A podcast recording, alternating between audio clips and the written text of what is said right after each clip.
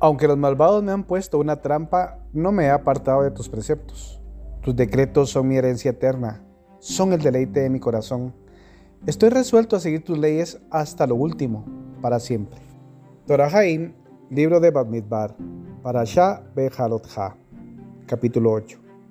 El Eterno habló a Moshe diciendo: Háblale a Aarón y dile: Cuando enciendas las lumbreras hacia el frente de la menorá, dirigirán luz las siete lumbreras.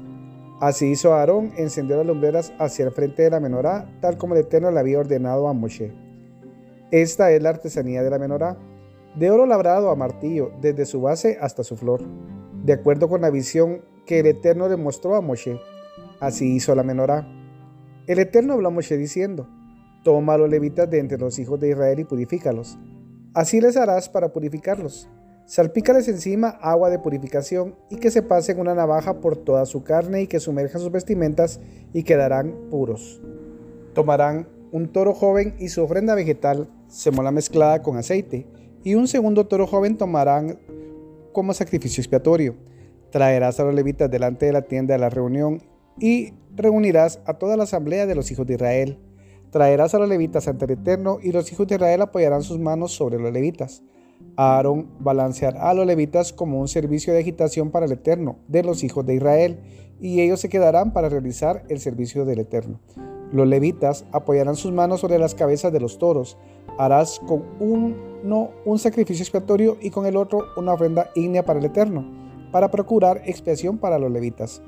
Ubicarás a los levitas ante Aarón y ante sus hijos y los balancearás como un servicio de agitación ante el Eterno. Así apartarás a los levitas de entre los hijos de Israel, y los levitas serán míos.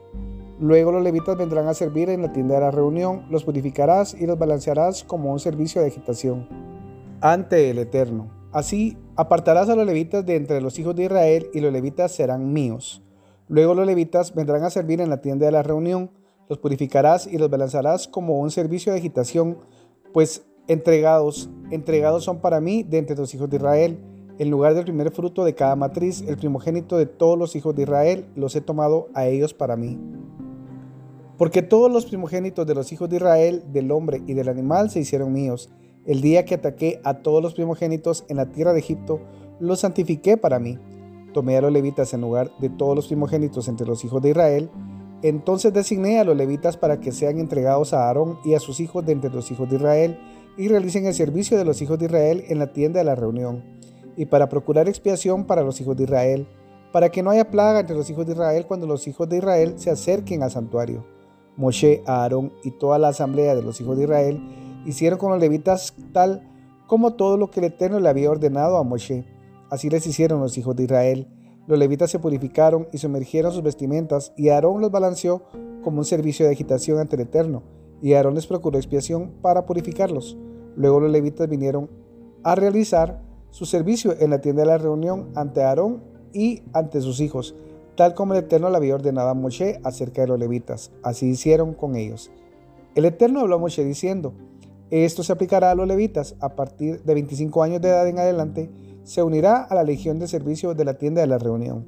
A partir de 50 años se alejará de la legión del trabajo y ya no trabajará.